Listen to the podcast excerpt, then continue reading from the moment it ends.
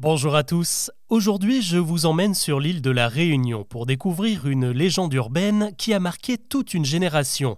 Là-bas, si vous demandez à un trentenaire ou à un quarantenaire de vous parler de l'homme coq, vous obtiendrez certainement des réponses très intéressantes et de nombreuses anecdotes. Alors l'homme coq, qu'est-ce que c'est? Eh bien c'est une rumeur qui a pris corps à la fin de l'année 1988. Nous sommes à Saint-Paul, une ville située dans le nord-ouest de l'île, et à ce moment-là, une drôle d'histoire circule déjà dans les cours de récréation des écoles. On raconte qu'un enfant, un certain Jean-Marc, serait tombé sur un livre un peu étrange surnommé Le Petit Albert, un bouquin qui a lui-même sa propre légende puisqu'il s'agit d'un manuel de magie noire interdit par les premiers colons catholiques au XVIIe siècle. Bref, le jeune Jean-Marc découvre ce livre par hasard, mais il n'y trouve que des pages blanches et décide de le jeter. Bien mal lui en a pris, car ce geste provoque la colère d'une créature avec un corps d'homme et une tête de coq qui aurait été transformée suite à un sortilège qui aurait mal tourné. La bête chercherait à récupérer son livre pour retrouver son apparence humaine et décide alors de se venger en persécutant non seulement le pauvre Jean-Marc, mais tous les enfants de l'île.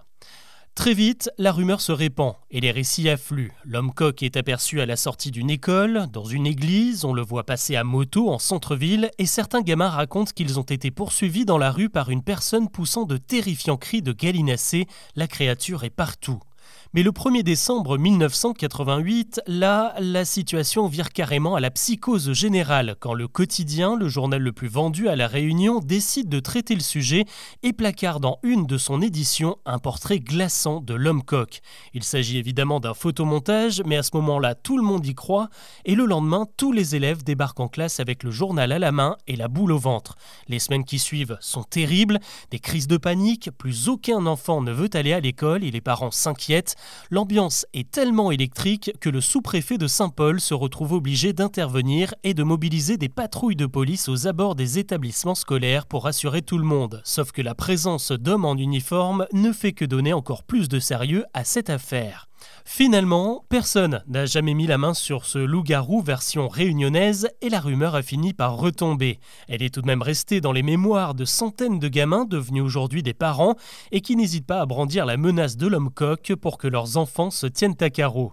D'ailleurs, la légende a été relancée assez récemment par une vidéo postée sur les réseaux sociaux où l'on voit un homme affublé d'une tête de coq sortir de l'obscurité au bord d'une route, de quoi vous donner la chair de poule.